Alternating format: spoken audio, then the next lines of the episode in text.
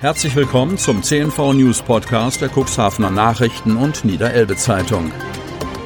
In einer täglichen Zusammenfassung erhalten Sie von Montag bis Samstag die wichtigsten Nachrichten in einem kompakten Format von sechs bis acht Minuten Länge. Am Mikrofon Dieter Bügel. Sonnabend, 30. Januar 2021. Vorsichtige Hoffnung auf Entspannung. Kreis Cuxhaven. Die Corona-Quote im Landkreis ist auf 62,52, Vortag 72,60 gesunken. Auch das Ausbruchsgeschehen in den Altenheimen hat sich verbessert.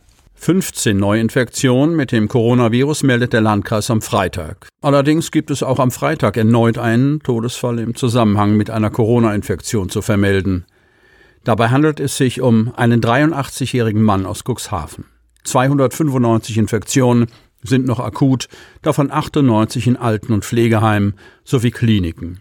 29 Personen werden stationär versorgt, davon vier intensivmedizinisch. Die Zahl der Erstimpfungen beträgt 3440. Inzwischen haben 1083 Personen ihre zweite Impfung erhalten. Haus Alte Liebe beklagt neuen Ausbruch. Cuxhaven. Das Virus ist zurück. Nachdem das Altenpflegeheim Haus Alte Liebe in Cuxhaven einen von Oktober bis Dezember 2020 andauernden Corona-Ausbruch überstanden hat, gibt es jetzt neue Infektionen. Und das, obwohl in dem Haus der AWO Bremerhaven bereits die ersten Corona-Impfungen gegeben worden sind. Wie Einrichtungsleiter Jürgen Bülter und Fachbereichsleiterin Heike Bülken berichten, waren am Freitagnachmittag neun Bewohnerinnen und Bewohner sowie drei Mitarbeiterinnen und Mitarbeiter positiv getestet. Zusätzlich gäbe es drei Verdachtsfälle. Die endgültige Zahl der betroffenen Personen sollte frühestens am Freitagabend vorliegen. Die erste Impfung sei zum Glück schon erfolgt. Von einem Impfschutz könne man aber erst sieben Tage nach der zweiten Impfung ausgehen so die AWO. Die Mitarbeitenden würden entsprechend einer Testverordnung täglich vor Dienstantritt getestet, die Bewohnerinnen und Bewohner mindestens einmal wöchentlich, zurzeit aber ebenfalls täglich. Maskenpflicht in Norderstein und Schillerstraße verlängert.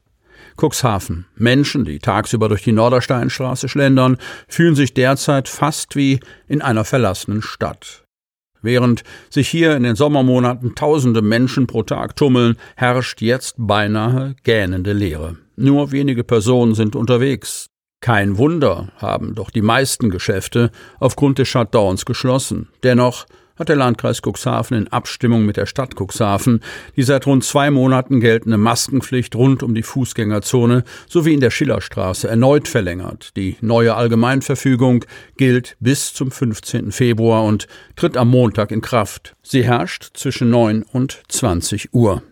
Im Mittelpunkt stehe der Schutz der Bevölkerung, betont Oberbürgermeister Uwe Santja. Wir haben sehr hohe Infektionszahlen in Cuxhaven. Es wäre das falsche Signal, jetzt in Lockerung einzusteigen.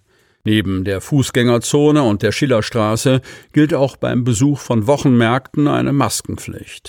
Anders als in der Nordersteinstraße sind dort sogar medizinische Masken oder FFP2-Masken vorgeschrieben, obwohl sich die Besucher ebenfalls an der frischen Luft aufhalten. Regelmäßig patrouillieren Ordnungshüter durch die Fußgängerzone und kontrollieren, ob sich die Menschen an die Maskenpflicht halten. In erster Linie gehe es der Stadt Cuxhaven dabei um die Sensibilisierung der Bürger für das Thema Infektionsschutz, so Sandja. Im Gegensatz zur Innenstadt ist am Strand in Cuxhaven das Tragen einer Mund-Nasen-Bedeckung nicht mehr Pflicht, anders als über die Feiertage. Kurz nach Silvester wurde die Maskenpflicht am Strand wieder aufgehoben.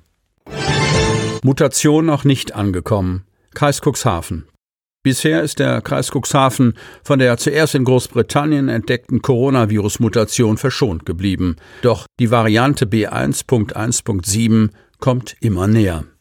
Immer mehr Fälle der britischen Virusvariante werden in Deutschland bestätigt. Und es dürfte nur noch eine Frage der Zeit sein, bis die ansteckendere Variante auch bei einer Person im Cuxland festgestellt wird. Bereits zwei Fälle sind in Bremerhaven aufgetreten. Bei einer Reiserückkehrerin aus Großbritannien und zwei ihrer Kontaktpersonen war die Virusvariante vor wenigen Tagen nachgewiesen worden. Krisenstabsleiter Dr. Ronny Möckel geht davon aus, dass sich die Mutation nicht über die Hausgemeinschaft hinaus weiter verbreitet. Die Betroffenen seien in häuslicher Quarantäne. Auch der Kreis Stade hat schon zwei bestätigte Fälle der Virusmutation. Es handelt sich um zwei Mitarbeiter des Flugzeugherstellers Airbus, die vom Cuxland-Nachbarkreis aus zum Werk in den Hamburger Stadtteil Finkenwerder pendeln. Der Kreis Cuxhaven steht noch ohne Nachweis für die Virusvariante da. Zumindest geht der Landkreis davon aus. Bislang sei noch bei keinem Corona-Fall aus dem Cuxland die Mutation entdeckt worden, teilte die Behörde mit. Zuletzt wurden aufgrund eines Ausbruchs in einem Alten- und Pflegeheim Proben an die Charité in Berlin zur Auswertung geschickt. Aus dem Berliner Krankenhaus sei aber das Ergebnis eingegangen, so der Landkreis, dass auch diese Proben wie bisher alle vorherigen negativ seien. Arbeitslosigkeit im Januar gestiegen. Kreis Cuxhaven. Wie für den Januar üblich ist die Zahl der Arbeitslosen im zurückliegenden Monat angestiegen. Im Bezirk der Agentur für Arbeit Stade waren 17.847 Personen arbeitslos gemeldet. Die Arbeitslosenquote betrug 5,7 Prozent. Im Landkreis Cuxhaven betrug die Arbeitslosenquote im Januar 6,3 Prozent. 6.555 Personen waren erwerbslos gemeldet. Die Arbeitslosenquote im Nachbarkreis Stade betrug 6,5 Prozent und im Kreis Rothenburg-Wimme 4,2 Prozent. Im Gebiet der Geschäftsstelle Cuxhaven waren 2260 Personen arbeitslos gemeldet. Das entspricht einer Quote von 9 Prozent. Im Hadlerraum der Geschäftsstelle Otterndorf waren 1550 Menschen ohne Arbeit. Die Arbeitslosenquote betrug 6,3 Prozent. Im Agenturbezirk Stade gab es bis Ende des Monats 443 Anzeigen zur Kurzarbeit mit 4.375 angezeigten Personen. Zöllner und Tiedemann wollen Samtgemeindebürgermeister werden. Hemmoor. Hemmers Samtgemeindebürgermeister Dirk Brauer verabschiedet sich nach 15 Jahren aus dem Amt. Birte Zöllner aus Hemmoor, parteilos, und Jan Tiedemann aus Hechthausen, SPD, möchten die Nachfolge antreten. Die Gespräche über die Kandidatenkür laufen hinter den Kulissen bereits seit Monaten. So war Birte Zöllner von der CDU angesprochen worden, ob sie sich einen solchen Schritt zutrauen würde. Die gebürtige 50-jährige Hemmorin Zöllner, Personalchefin bei der Weser Ems Elbe Sparkasse mit rund 700 Mitarbeitern und Mitarbeitern, bat um Bedenkzeit, bevor sie zusagte und sich auch in den Hemmorer Führungsgremien der Parteien vorstellte. Während der CDU-Vorstand und das Bürgerforum die parteilose Hemmorin unterstützen, war lange Zeit nicht geklärt, ob die SPD nachziehen würde. Doch das taten die Genossen nicht. Stattdessen hat in dieser Woche der SPD-Ortsvereinsvorsitzende und Hechthausener Bürgermeister Jan Tiedemann offiziell seinen Hut in den Ring geworfen. Sie wollen noch tiefer in die Themen aus Ihrer Region eintauchen? Im CNV Medien Podcast auf Tauchgang kommen jede Woche spannende Personen, emotionale Stories und tolle lokale Projekte aus dem Landkreis Cuxhaven zu Wort. Einfach kostenlos abonnieren auf Spotify, Apple Podcast, Amazon oder auf der Startseite unseres Medienhauses unter cnv-medien.de.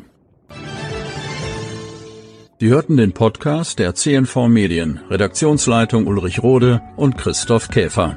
Produktion Rocket Audio Production.